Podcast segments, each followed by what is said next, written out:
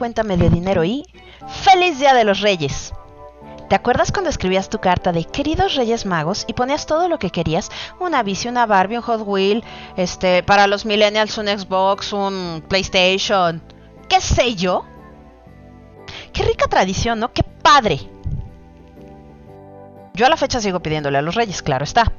Pero ¿de dónde nacen estos reyes magos y por qué se les consideraba reyes? Bueno, resulta que la primera vez que salen en la historia es en un evangelio, en el Evangelio de San Mateo. Ah, recuerda que es una tradición cristiana que se fue extendiendo por el mundo. Y decía que unos magos llegados de Oriente fueron guiados por una estrella para adorar al niño Jesús, que acababa de nacer en Belén. Tiempo después, tiempo después, tiempo después, porque además no sabían cómo se llamaban, ¿eh? Eh, en la literatura española del siglo XII aparecen estos personajes y se les da el nombre de astrólogos. Recordemos que en la época de Jesús los magos eran astrólogos, es decir, que podían predecir los acontecimientos del futuro gracias a su estudio de las estrellas.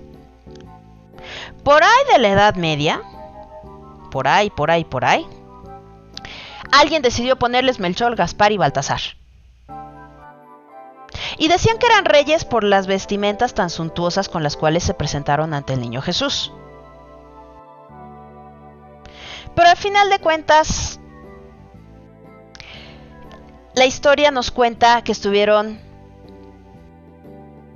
Llegando, llegando, llegando, iban, iban, iban, hasta que encontraron al, niño Jesús. Y le llevaron regalos que en su época eran muy valiosos. En la actualidad, vienen en un caballo, en un elefante y en un camello.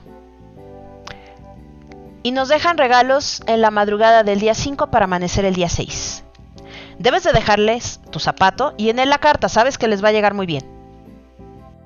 Este año Híjole, me cae que sí son magos, ¿eh? Porque van a hacer milagros.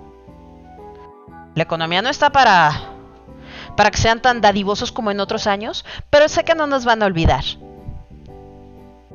También la tradición dice que si te has portado mal, en lugar de juguetes y caramelos, te van a dejar un trozo de carbón. ¡Ay, qué espanto, ¿no? Y además, vamos a acabar este maravilloso día con la rosca de reyes.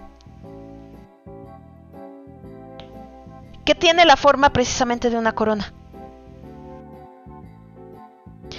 Ahora se trata de que te, diviertas, disfrutes, recibas a los Reyes Magos con mucho amor y mucho cariño y les agradezcas el sacrificio que están haciendo para traerte algo este año. Gracias de verdad por iniciar este 2021 con nosotros. No olvides seguirnos en Facebook e Instagram. Cuéntame de dinero y transformando ideas.